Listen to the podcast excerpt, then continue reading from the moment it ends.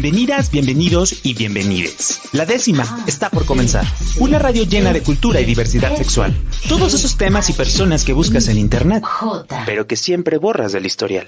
La décima radio, cultura y diversidad. Comenzamos. Pues muy buenas noches a todas mis amigas, mis amigos y mis amigas que nos sintonizan una noche más de miércoles aquí en la décima radio a través de JB Jalisco Radio, la radio cultural del estado de Jalisco. Yo soy su amigo Rob Hernández y me da muchísimo gusto que nos estén acompañando una noche más. Porque, pues bueno, ¿qué creen? Tenemos un tema demasiada, demasiado interesante y que yo creo que muchas personas que eh, pues me están escuchando, me están viendo a través de las redes sociales, eh, pues muchas no identificamos o lo vemos como algo lejano, lo vemos como algo de, ay, claro que no, no me pasa a mí. Y pues, ¿qué creen? Vamos a desmitificar todo lo que tenga que ver con la ansiedad y también para aprender a identificarla, saber cómo tratarla y sobre todo también saber en qué momento es necesario que nosotros acudamos a pedir ayuda profesional. Porque, eh, pues es como la depresión. ¿No? Que luego muchas veces es de, ¿tienes depresión? Ay, ya, sal adelante, diviértete, despabilate. Y pues no, la verdad es que sí es un problema. No sé si está catalogado como problema mental, como, perdón, como una enfermedad este, mental. Eso lo vamos a preguntar porque ya saben que aquí uno trae dudas y preguntas y, trae, y pues invitamos a personas expertas en el tema precisamente para que pues nos digan, oye Rob, no estás bien, güey. Este, eso no es, eso sí es y se puede atender de esta manera.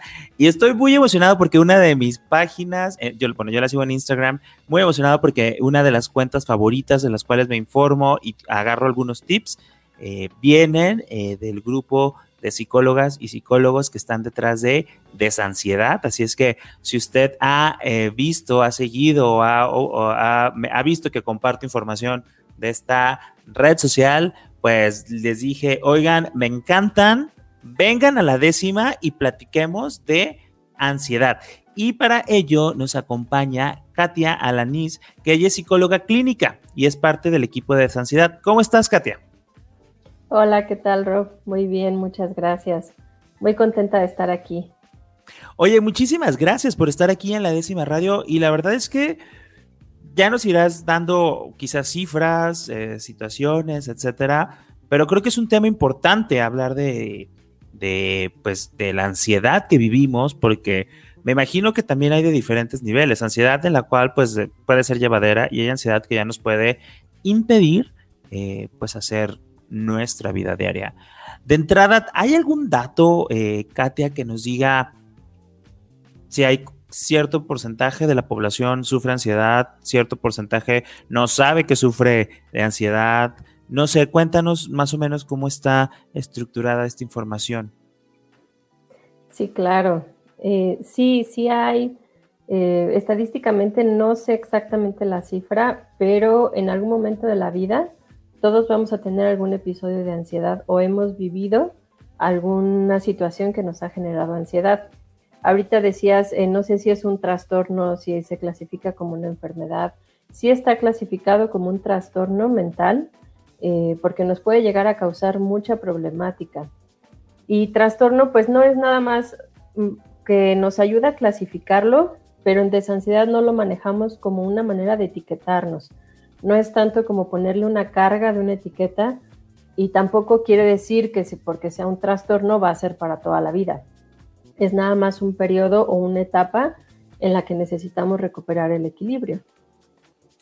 Oye, Katia, pero ¿cómo definiríamos o cómo definen ustedes lo que es la ansiedad? La ansiedad es un estado, un estado de tu cuerpo y de tu mente en el que está en desequilibrio. Eh, yo siempre les pongo un ejemplo muy sencillito. Eh, por ejemplo, ahorita estamos en un estado tranquilo, pero si de pronto ahorita tuvieras algún animal eh, venenoso, entrar una persona armada, tuvieras alguna situación que pusiera en riesgo tu vida, tenemos un sistema de alerta que se va a activar y te va a hacer eh, que hagas lo que tengas que hacer para ponerte a salvo. Entonces, ya sea que te diga lucha o huye o te paralices. Ese es un estado de alerta que encuentra tu cuerpo para poderte poner a salvo. Pasa la situación, te pones a salvo y entonces ese sistema se desactiva. El problema con la ansiedad es que ese sistema se queda encendido. Aunque no haya una situación real o en ese momento, sino que muchas veces lo activan pensamientos.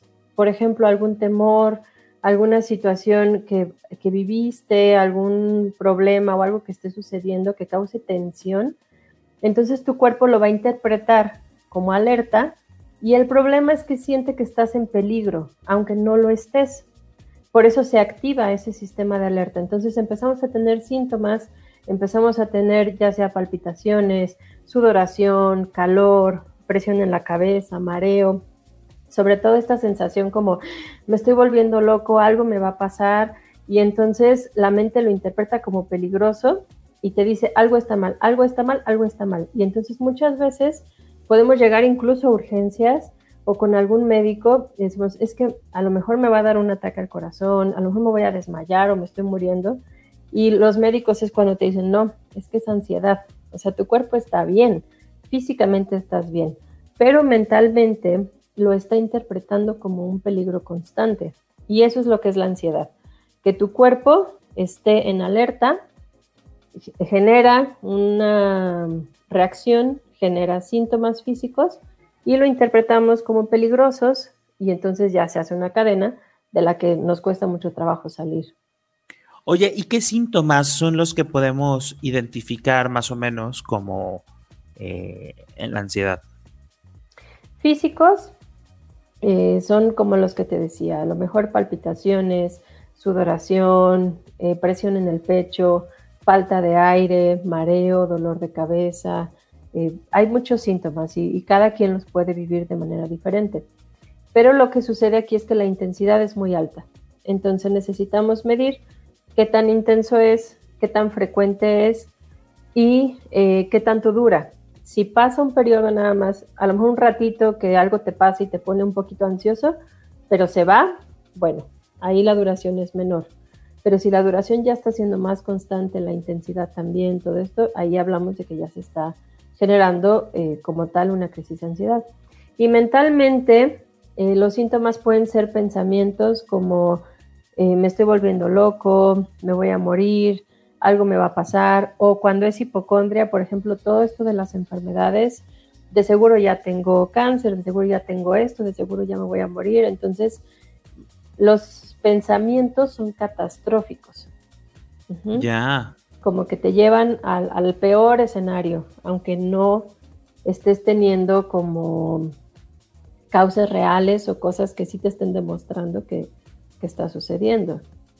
Oye, pero qué complicado entonces, porque pues es un, es un problema, un trastorno multifactorial que se expresa en cantidades diferentes, bueno, en diferentes tipos de síntomas y que no sé, hasta cierto, digo, pensando, y ahorita tú me corregirás, este, que de repente puede ser como un poco difícil entre decir, pues estos, estos síntomas te pueden llevar entre como una alucinación o en realidad una enfermedad física. ¿no? O sea, eh, creo yo, por lo que me comentas ahorita, que es una línea como muy delgada que, pues, obviamente, entre que si es verdad o no, pues ya te asustaste, ya fuiste al médico y ya te hiciste estudios. Entonces, ¿cómo podemos empezar a identificar esta parte de lo que sí es eh, real, digámoslo, una enfermedad, una afectación física, a lo que es producto de ansiedad o de un estado mental en ansiedad, por decirlo de alguna manera. Claro. Generalmente lo podemos distinguir por el pensamiento. Si el pensamiento te está llevando a lo más catastrófico, entonces eh, ahí lo más probable es que sea ansiedad. Pero no podemos saber hasta que no pasemos por el proceso clínico si hay síntomas físicos. O sea, la mayoría de las veces sí vamos a acudir primero al médico estoy teniendo taquicardia, me estoy sintiendo mal y el médico dice, no, pues la presión está bien. A veces sí puede subir un poquito la presión también por la ansiedad, pero el médico puede determinar si es eso, si es algo más, eh, si necesitas algún estudio o algo que refleje que sí pudiera haber alguna enfermedad. pero generalmente lo que lo distingue es el pensamiento, porque el pensamiento se vuelve también como un poco obsesivo. Obsesivo quiere decir que se queda ahí. Entonces ya te duermes pensando en eso, te despiertas pensando en eso, todo el día estás pensando en eso. Entonces ya estamos hablando de que el, el malestar puede venir más de una cuestión mental, o sea, psicológica, que de una cuestión física. El pensamiento, perdón, ¿te refieres a un pensamiento negativo, catastrófico, o puede ser un pensamiento que, digo, poniendo el ejemplo, por ejemplo, eh, yo soy aprensivo, ¿no? Entonces digo, bueno, voy a tener una reunión en tres días y entonces lo que me prohíbe dormir es la, reunión, la, presentación, ta, ta, ta, ta, ta. Entonces, nada más como para diferenciar, el pensamiento que te refieres es el pensamiento catastrófico de me van a correr o el tema de estar preocupado porque todo salga bien. No sé si medio me expliqué. Sí, sí, sí. Sí, eh, porque sí hay, por ejemplo, un tipo de nerviosismo anticipatorio, ¿no? Como dices, a lo mejor tengo una presentación, un examen, algo, y me pongo nervioso, eso es completamente natural. Y es una respuesta adaptativa que tú necesitas para salir adelante. Pero si tú estás pensando, ah, bueno, pues sí voy a estar nervioso, tengo que llegar temprano, tengo que verme bien, ¿qué voy a decir? Todo esto está bien. Pero sí, si el pensamiento es catastrófico, o sea, negativo, por ejemplo, eh, se van a burlar, eh, me van a hacer sentir mal, eh, yo no sé para qué voy, yo no sirvo para esto, todo me sale mal, si siempre me, me se han burlado, me han dicho, me van a correr o me van a criticar, entonces ahí el pensamiento está siendo negativo y me está generando malestar, finalmente. Ya. Oye, ¿y qué preguntas podríamos hacernos para, para separar esta parte de... me encanta la frase que dijiste como este pensamiento, como dijiste, previsivo, es como de que te adelantas Anticipatorio. Anticipatorio, perdón. Y este pensamiento que dices, no, ya, esto no está bien, no sé. Sí, claro. ¿Cómo nos podemos preguntar nosotros mismos para mínimo ir encontrando de, no, espérame, sí está bien, o sea, voy bien o no, ya, ya, aguanta. Puede ser una pregunta si esto es real, o sea, es real lo que estoy pensando, por ejemplo, es real que me han corrido, es real que se han burlado de mí, es real esto que, que yo estoy visualizando o viendo, y muchas veces no es real. De hecho, la mayoría de las veces no es real. Así, no, es un miedo que tengo, es porque no quiero que pase, entonces ahí podemos distinguir. Es real que está pasando, que estoy nervioso porque a lo mejor nunca he, hecho esto o es un tema nuevo, bueno, ahí sí es real, entonces igual es medir la intensidad y la duración. Ok, entonces bueno, ahí tenemos que ir. Eh, ¿Serían estos dos factores o crees que o hay otros factores que también nos ayudan a determinar, este, a ir, identificando si estos pensamientos son producto de un estado de ansiedad. Y también si te limita, a lo mejor a veces con cierto nerviosismo podemos de todas formas hacer las cosas, pero ya si nos está limitando, o sea, si yo ya evito hacer eso, si evito salir, evito hablar con tal persona, ya me está limitando. Entonces ahí también estamos hablando de que la ansiedad está interrumpiendo y no nos está permitiendo funcionar. Perfecto, entonces tenemos tres factores que nos pueden ayudar a identificar, ¿no? Es que es el tiempo, la intensidad y la limitación. Si nos está limitando, pues definitivamente algo no está bien, ¿no? Y estos factores son los que nos podrían ayudar a determinar si es como un proceso, mm, ¿cómo decirlo? esporádico de ansiedad, si es algo constante o si ya tenemos que ir con un especialista que nos ayude, ¿no? Pero, ¿qué te parece si regresando del corte nos platicas precisamente esto, ¿no? Este, cómo identificar o decir, ah, bueno, hasta cierto punto esta ansiedad que siento es normal, es llevable, es tratable. ¿En qué momentos de mm, todavía, pero aguas? ¿O en qué momentos de, ya, o sea, necesitamos ayuda profesional?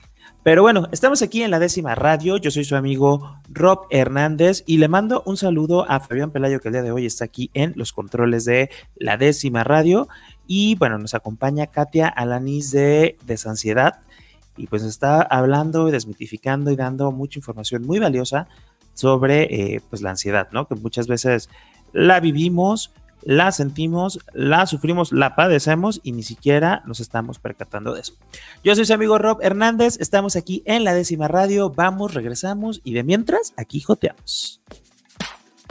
La décima radio. Cultura y diversidad sexual para todas, todos y todes. Regresamos. La décima radio. Cultura y diversidad sexual para todas, todos y todes. Continuamos.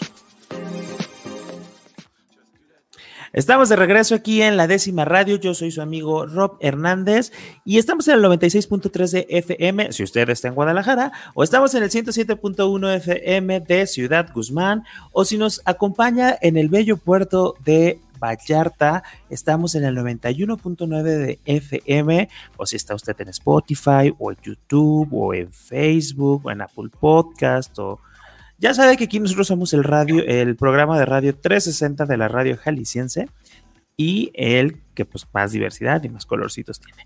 Entonces estamos aquí platicando con Katia Alanis de Desansiedad sobre eh, pues precisamente temas de ansiedad. Eh, si usted no sigue esta página de Instagram, que creo que también están en Facebook, este, o en Facebook, eh, Twitter también tienen. Es que yo solo lo sigo en Instagram, que es lo más bonito. Amo Instagram, pero ¿También están en Twitter? No, Facebook, YouTube y Spotify. Ok, entonces, eh, eh, si ustedes eh, sígalos así, arroba desansiedad. Este, tienen contenido muy bonito, muy bonito en el sentido de que visualmente está muy, muy bien hecho y con infografías que nos pueden ayudar a entender o a identificar. Pero el día de hoy tenemos la primicia aquí de que Katia pues nos está resolviendo todas las dudas que tenemos al respecto, ¿no? Y antes de ir al corte, estábamos platicando que, pues bueno, identificamos que al menos son tres factores los que podríamos considerar, ¿no? De, manera como empírica personal para ver si lo que estamos sufriendo es ansiedad o qué nivel de ansiedad estamos eh, teniendo, ¿no? Que es eh, estos pensamientos negativos, el tiempo, la intensidad y si nos impiden hacer alguna actividad.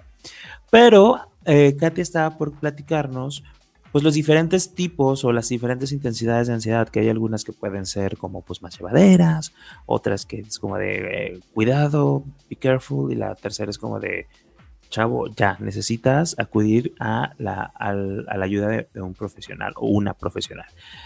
¿Cómo se puede identificar o catalogar esta parte, Katia? Sí, bueno, hay un manual en psicología que, hicieron diferentes psicólogos y psiquiatras y ahí clasifican la ansiedad como en ocho tipos.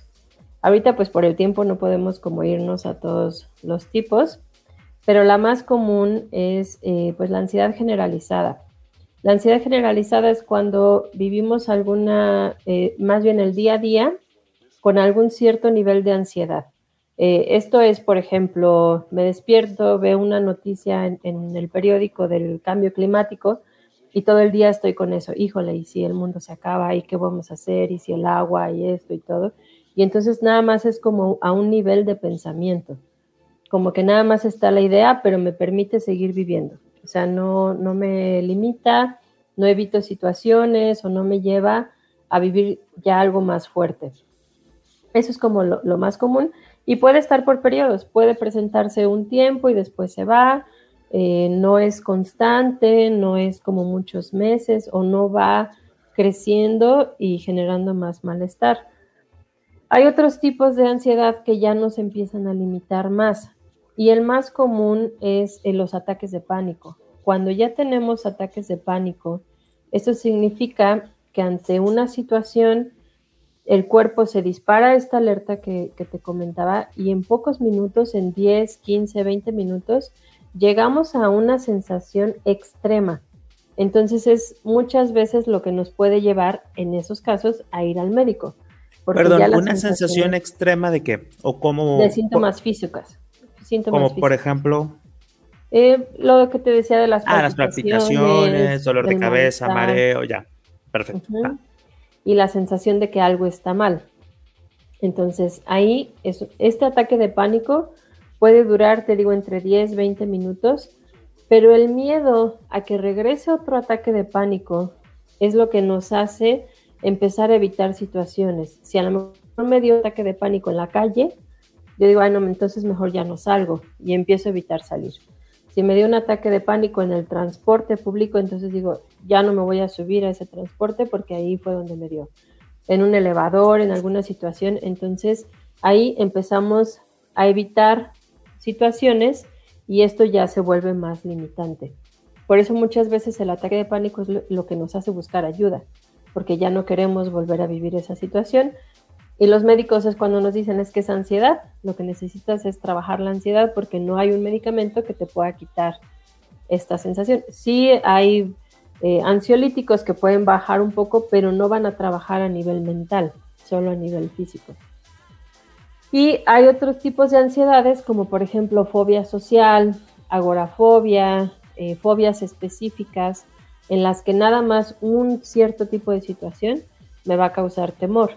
Entonces, fobia social, por ejemplo, evito ir a reuniones, evito eh, pues este, estar con otras personas, evito vincularme con otros en otras situaciones sociales. Y entonces a corto plazo eso nos hace sentir bien porque no hay ansiedad, pero a largo plazo estoy aprendiendo que yo no puedo estar en situaciones sociales, yo no puedo desenvolverme como otras personas y eso hace que vaya aumentando también este malestar. Oye, pero entonces lo que, según lo que nos has comentado en el episodio, en el episodio, corte anterior y en esta parte, la identificación de la ansiedad es como algo de mediano aliento. O sea, no es como que de hoy a mañana ya diga, ah, tengo ansiedad, sino que es ir descartando eh, esta parte de las afecciones físicas, de enfermedades. Y, pues, o ¿en cuánto tiempo determinas que es ansiedad? O sea, pensando en de, me tengo cierto tiempo, tanto tiempo sintiéndome mal, los medicamentos no me hacen. ¿Cómo, cómo, la, cómo la, se me fue la palabra, pero cómo la dictaminas, cómo la diagnosticas? Sí, qué bueno que comentas esto porque sí es muy importante. La ansiedad no se da de un día para otro. Esto es una acumulación, es una consecuencia. Es decir, eh, se va acumulando lo que estás pensando, lo que estás sintiendo y lo que vas haciendo. Entonces ahí se va generando una acumulación de tensión física y emocional que finalmente detona en la ansiedad. Pero sí, no es que se dé de un día para otro, esto se va generando y se va acumulando hasta llegar al punto en que ya el cuerpo utiliza la ansiedad para liberar, para liberar toda esa tensión, toda esa acumulación. Entonces, por eso nos cuesta trabajo también a veces decir, bueno, ¿cómo llegué a esto? ¿Cómo se dio? Entonces, parte de lo que trabajamos en desansiedad es justamente eso, ayudarles a encontrar eh, la raíz de, su ansiedad para que la puedan desactivar. Eh, ¿Qué fue lo que se acumuló? ¿Qué fue lo que detonó en todo esto para que la puedan comprender? Parte de, lo que trabajamos en desansiedad es esta frase de encontrar el mensaje de la ansiedad que tiene para ti. Entonces, porque la ansiedad también se presenta para que hagamos algún cambio y podamos atender alguna situación interna. Ok, oye, qué importante eh, esta parte que, que, mencionas. Y también creo, no sé, yo también digo, es que ahorita estoy como echando muchas preguntas al aire, de que quizá también la ansiedad no la identificamos concretamente por los síntomas o los trastornos, sino por la manera en la cual o con las acciones que llevamos a cabo para mitigarla. platicábamos un poco fuera del aire, ¿no? Que muchas veces decir, bueno, yo siento que no estoy mal, pero de repente me acacho en que ya llevo toda la semana tomando alcohol o que eh, estoy ya teniendo sexo en automático, o sea, como ni siquiera tengo ganas y estoy teniendo sexo, o estoy consumiendo comida, que es como de, ¿por, qué estoy comiendo esto si ni tenía hambre? ¿Cuáles son, digo, ahorita ya creo que comenté algunas de las más comunes, pero ¿en qué momento estas acciones decimos, oye, estás mitigando algo, ¿no? Que puede provenir de esta parte de la ansiedad. Exactamente, muchas veces llevamos a cabo alguna práctica que nos ayude a evitar el síntoma. Entonces, dijiste eh, hace ratito, la más saludable sería, por ejemplo, el ejercicio. hago ejercicio y yo con eso siento que ya estoy como bajando esa ansiedad o ese malestar. Pero las otras, pues nunca va a ser suficiente porque necesitamos más y más y más, como por ejemplo, si el consumo de alguna sustancia, ya sea, ya sea droga, ya sea alcohol, eh, el sexo, las compras, por ejemplo, el gastar dinero, eh, el mantenerte en una relación, en alguna una relación codependiente también. ¿Esto también puede ser reflejo de un proceso de ansiedad?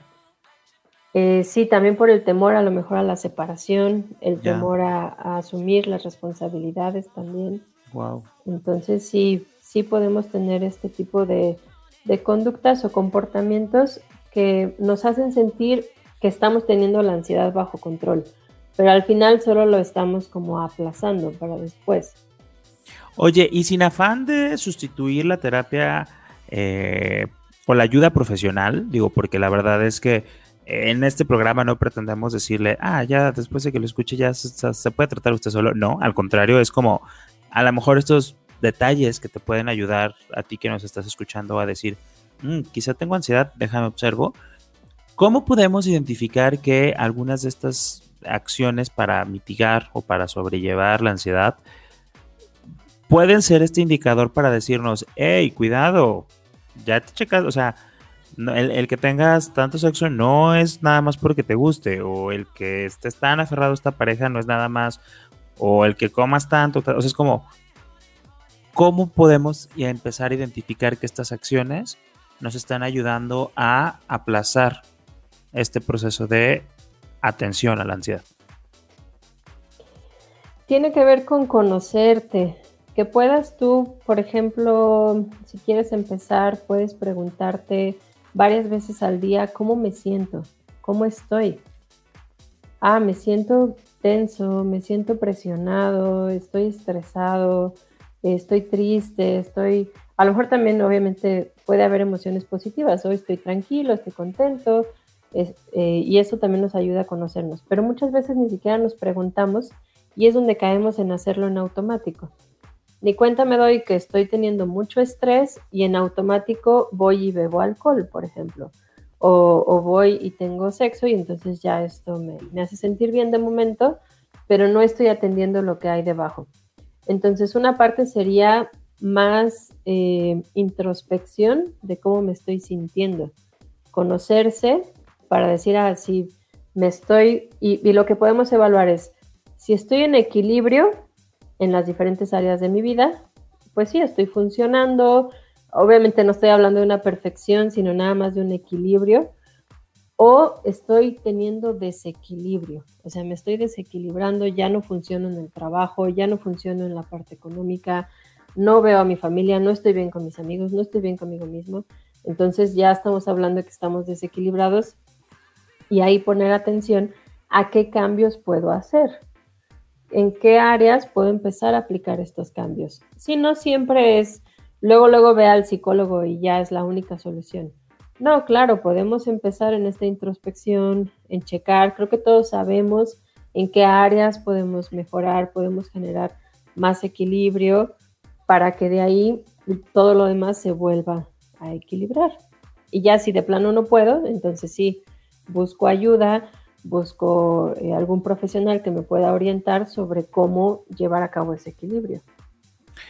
Qué importante, ¿no? Y también desmitificar que el, buscar ayuda de un profesional, un psicólogo, psicóloga, eh, incluso hasta un psiquiatra podría ser, este, no tiene nada de malo. Creo que también como sociedad tenemos que desestigmatizar que eh, el acudir a terapia es de locos, como comúnmente dicen, o de, ay, no, yo no lo necesito porque qué van a decir de mí, ¿no? Entonces, eh, si usted nos está escuchando también, anímese, es bien padre. La verdad es que yo he llevado, de hecho, ahorita estoy llevando un proceso de, de acompañamiento y te ayuda mucho a conocerte a ti mismo y a saber cómo reaccionas y a identificar cuando algo está un poco fuera de tu cotidianidad, ¿no? Creo que esto es muy interesante. Pero, eh, Katy, a ver, hablando de personas de la diversidad sexual, hay ciertos temas o ciertas situaciones o ciertos tipos de ansiedad que son recurrentes en eh, personas lesbianas, gays, transexuales. Sí, de hecho, eh, las investigaciones arrojan que eh, las personas de la comunidad LGBT tienen un riesgo casi tres veces más de padecer algún problema de salud mental, como puede ser ansiedad, puede ser depresión o trastorno por estrés, estrés postraumático.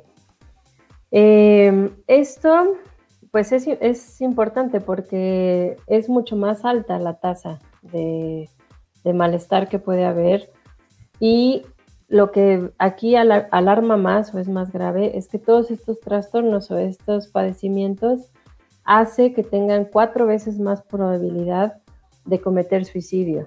Entonces, es algo en donde sí se está tratando de, tener más alcance, de apoyar más a, la comunidad este, de diversidad sexual para que encuentren esa ayuda y ese apoyo eh, para sanar estas situaciones y que no sea algo que los lleve a este desenlace más, más grave. Oye, ¿y qué es lo que ocasiona que nosotras, nosotros podamos ser propensos tres veces más que la población, este, no, más bien que la población heteronormativa?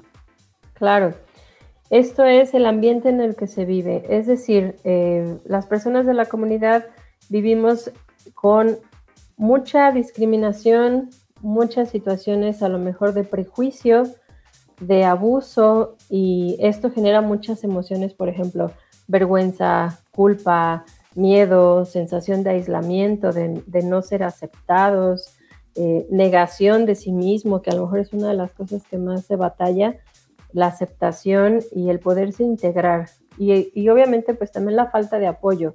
Muchas personas se enfrentan a, lo más difícil que es eh, que la familia no lo acepte, ¿no? Que no haya esta este apoyo, esta integración y desde ahí pues entonces pueden venir todas estas emociones y, llevarte ya a un trastorno como tal.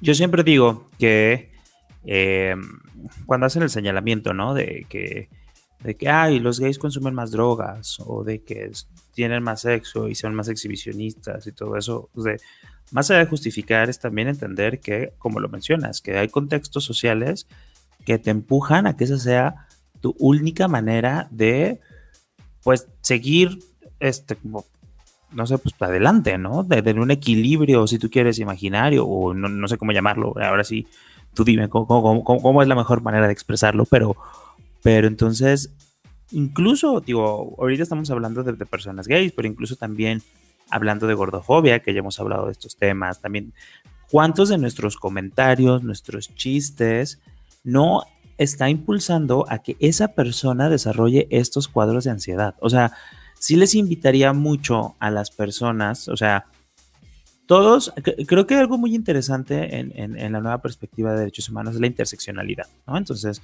no necesariamente por este, ser gay dejas de ser o de ser parte de una comunidad indígena o no dejas de tener una discapacidad o no dejas de tener raza. Entonces, quizá a veces nosotros como gays o yo como un hombre gay blanco, pues digo, puedo tener comentarios sarcásticos o según yo graciosos este sobre un gay con tez este, morena, ¿no? Entonces, no sabemos si esos comentarios, o a lo mejor puedo burlarme de, este, de una persona obesa, ¿no? De manera indirecta, si tú quieres, ¿no? O, a manera de chiste, o como sea.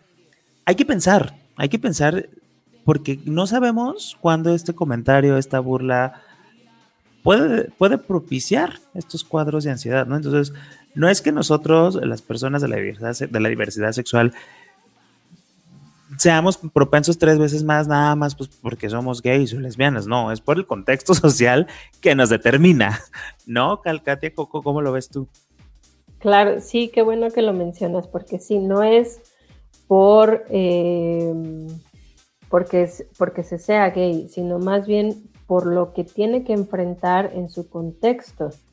Claro que también hay una gran eh, cantidad de personas eh, LGBT que a lo mejor no presentan esto, pero porque su entorno a lo mejor sí los acepta, porque en su entorno sí han tenido esta, esta eh, forma saludable de desenvolverse y a lo mejor no se, no se enfrentan a este tipo de situaciones.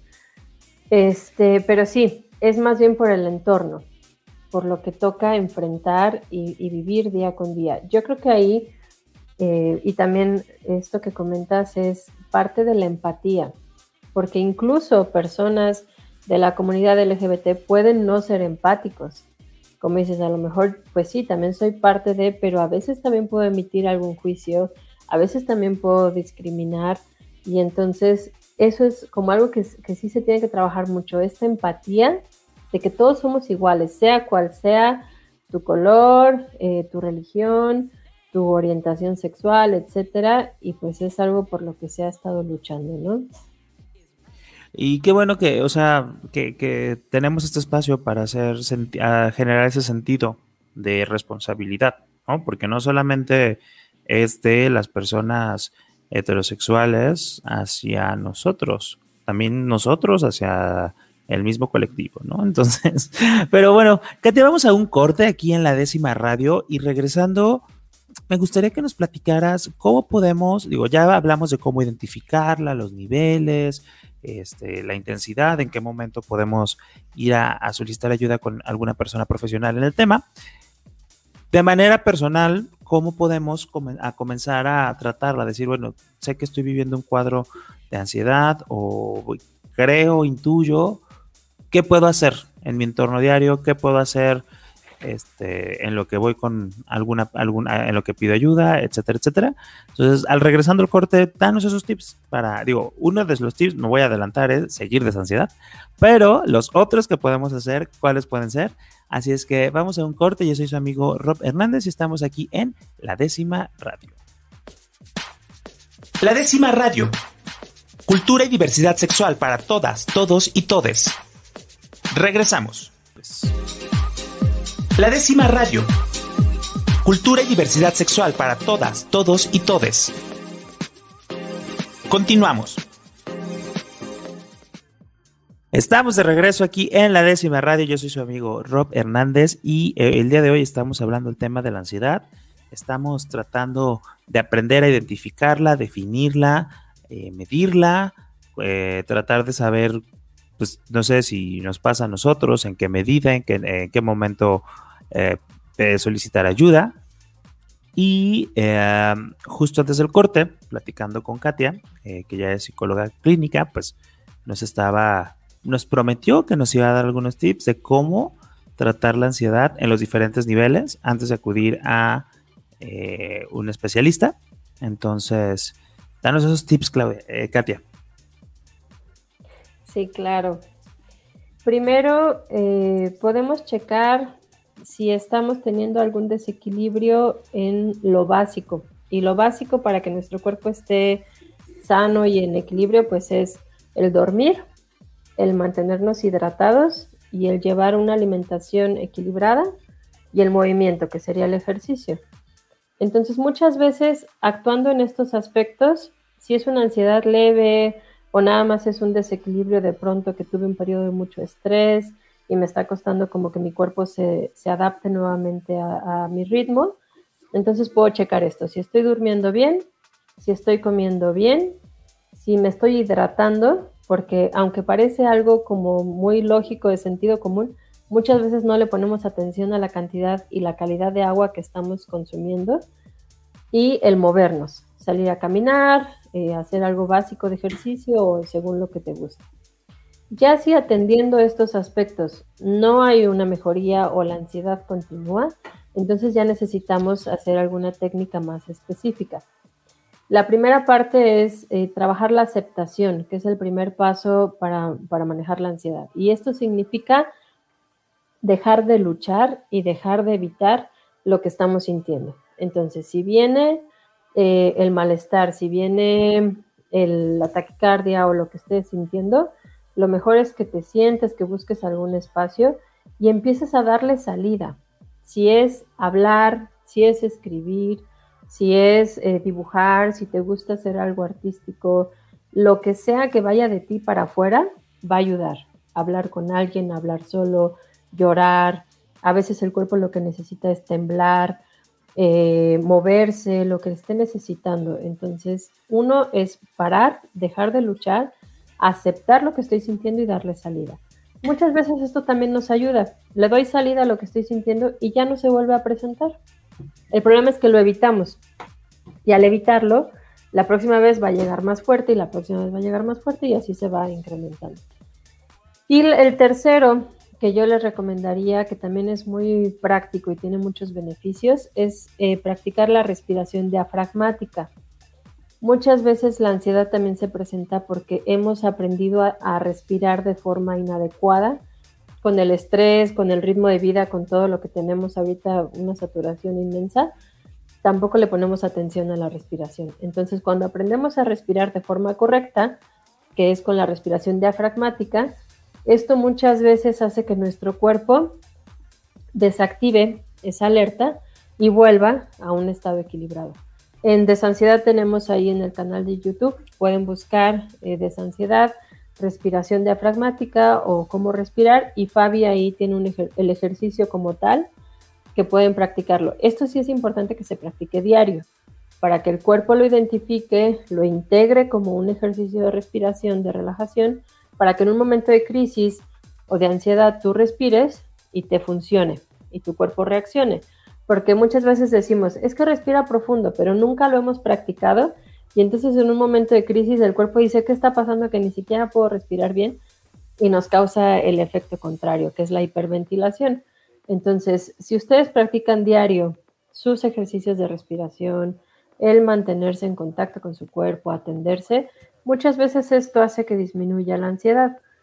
Ya si haciendo esto de plano no, estoy teniendo muchos ataques de pánico, no estoy pudiendo salir, ya me está limitando mucho mi vida, entonces sí, lo mejor es acudir con un especialista, en este caso algún psicólogo clínico, este, y para que se pueda llevar a cabo una evaluación, se pueda proponer algún tratamiento y se desactive esta alerta a nivel psicológico.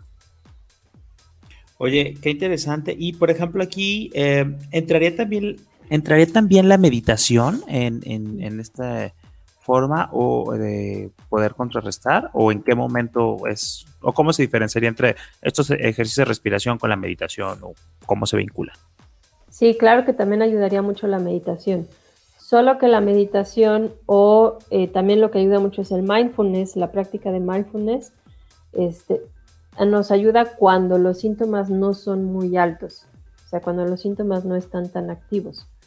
Cuando los síntomas están activos, más bien tenemos que darle salida. Este, pero cuando no están tan activos, sí podemos llevar a, cabo alguna práctica de meditación, porque la meditación o el mindfulness lo que hace es que tu mente baje a un estado eh, de equilibrio. Entonces evitamos lo que decíamos, el pensamiento catastrófico, la obsesión, todo esto que, la mente se va y se dispara hacia ese malestar. Y la meditación nos ayuda a dar ese espacio de tranquilidad, pero a veces no funciona porque mucha gente nos dice, es que ya hice meditación y no me funciona porque los síntomas están muy altos. Ya. La intensidad es más fuerte, entonces ahí más bien necesitamos algo físico para liberar y después ya la meditación o mindfulness, lo que les acomode pero sí, también ayuda bastante. Oye, pues gracias por todos estos tips. Digo, yo creo que, digo, de manera personal, creo que me ayuda mucho identificarlos y a ordenarlos para saber en qué momento es mejor utilizar cada uno de ellos, ¿no? Creo que eso es muy viable. Pero yo creo que también aquí este, me gustaría que mezcláramos dos temas como para ir cerrando el programa. Es qué tipo de servicios o qué tipo de contenidos tienen ustedes disponibles en Desansiedad y cómo llegaron a convertirse como en este referente de las redes sociales de atención a la ansiedad. Claro. Eh, Desansiedad surge hace 10 años por Fabiola Cuevas, que es la psicóloga fundadora. Ella padeció ansiedad, entonces eh, en cierto momento en el que empezó a buscar como orientación, eh, pues vías alternativas de tratamiento, psicológico, todo esto. Y entonces, en base a su experiencia, ella creó un programa en el cual empezó a ayudar a personas a superar o, transformar la ansiedad. Entonces, eh, de ahí, pues fue creciendo su comunidad o su espacio y eh, a través de los años, pues ha crecido muchísimo lo que es toda la, todo el equipo de desansiedad. Y tenemos material gratuito en lo que son las plataformas de YouTube, SoundCloud, también hay muchas meditaciones, muchos audios que también pueden encontrar. En la página que es www.desansiedad.com que ahí eh, encuentran todos los recursos. Entonces hay una gran parte que es gratuita, que si tú quieres buscar, conocer más, saber más acerca de tus síntomas, cuándo ya es algo más de riesgo, por dónde puedes empezar, hay mucho material ahí eh, gratuito. Pero ya si quieres una orientación más personalizada, tenemos el tratamiento que consta eh, de cuatro meses, en el cual tienes acceso a una plataforma donde hay cinco pasos eh, en los que vamos trabajando el enseñarte cómo desactivar la ansiedad, cómo comprenderla. Trabajamos la parte física, la parte emocional, la parte mental, cómo puedes liberar toda esta tensión, todo esto. Y ahí estamos dando acompañamiento a un grupo de psicólogos en el cual me encuentro yo y damos respuesta a todos los mensajes que puedas tener ahí, las dudas, oye, voy en este paso y me siento de esta manera. Entonces hay un acompañamiento continuo. Y la otra opción es el, eh, la terapia en línea, que ya es una terapia individual. Tú vas, eh, eh, concertas tu cita con un psicólogo, tenemos ahí un grupo de psicólogos especialistas y tienes tu sesión uno a uno donde vas llevando tu proceso de forma totalmente individualizada. La ventaja de desansiedad es que la mayoría, y si no es que todos los psicólogos que estamos ahí, hemos vivido ansiedad, hemos vivido estos procesos entonces comprendemos perfectamente cómo se vive, cómo se siente y de igual manera pues eh, tenemos las herramientas que a nosotros nos han sacado adelante y que es lo que les queremos transmitir y ayudar a las personas. Oye, pues muchísimas gracias. Este, el curso o el, ¿cómo, le llamas? El curso de cuatro meses, eh, ¿tiene una fecha de inicio o es on demand? Lo puedes iniciar cuando gustes. Se llama Dale alas a la ansiedad. Y puede ser en el momento que gustes. Te entras a la página, ahí viene todo, te guía cómo hacer el pago, cómo empezar tu proceso y lo puedes iniciar en cualquier momento. Perfecto. Oye, eh, Katia, pues muchísimas gracias y a todas las personas que eh, nos están escuchando, pues digo, aquí tratamos de dar como un pequeño vistazo sobre lo que es la ansiedad, cómo identificarla, cómo empezar a contrarrestarla, pero definitivamente ya para algo más eh, profundo, más serio, que nos está impactando más en nuestro día a día, pues hay que acudir con los profesionales, las profesionales y el, equipo de ansiedad, bueno, es, un, es una muy buena opción. Y yo sí quiero mandarle una gran felicitación al equipo de comunicación de Desansiedad porque los materiales que sacan en redes sociales, sobre todo en Instagram, son buenísimos. Si usted no los conoce, vaya a Instagram, denle seguir y en serio, eh, están, son muy buenos, son muy puntuales y son muy, muy interesantes. Entonces, eh, pues muchísimas gracias, Katia. ¿Algo que quieras eh, decir para despedirnos? Pues agradecerte por la invitación, me gusta mucho este espacio y sobre todo que esté dirigido a, la comunidad LGBT porque hacen mucha falta este tipo de, de espacios y también obviamente dirigido a la salud mental, que también es algo muy importante. Muchas gracias por, la invitación, perdón. Pues, pues muchísimas gracias por estar el día de hoy aquí. Eh, y bueno, pues esto ha sido todo el día de hoy aquí en la décima radio. Yo soy su amigo Rob Hernández y pues nos vemos el siguiente miércoles en punto de las 9 de la noche aquí en el 96.3 de FM en Jalisco Radio o si usted nos está escuchando en Spotify o en YouTube, este, pues bueno, también por ahí están disponibles los diferentes contenidos que tenemos para ustedes. Nos vemos en la próxima. Bienvenidas, bienvenidos y bienvenides. La décima está por comenzar.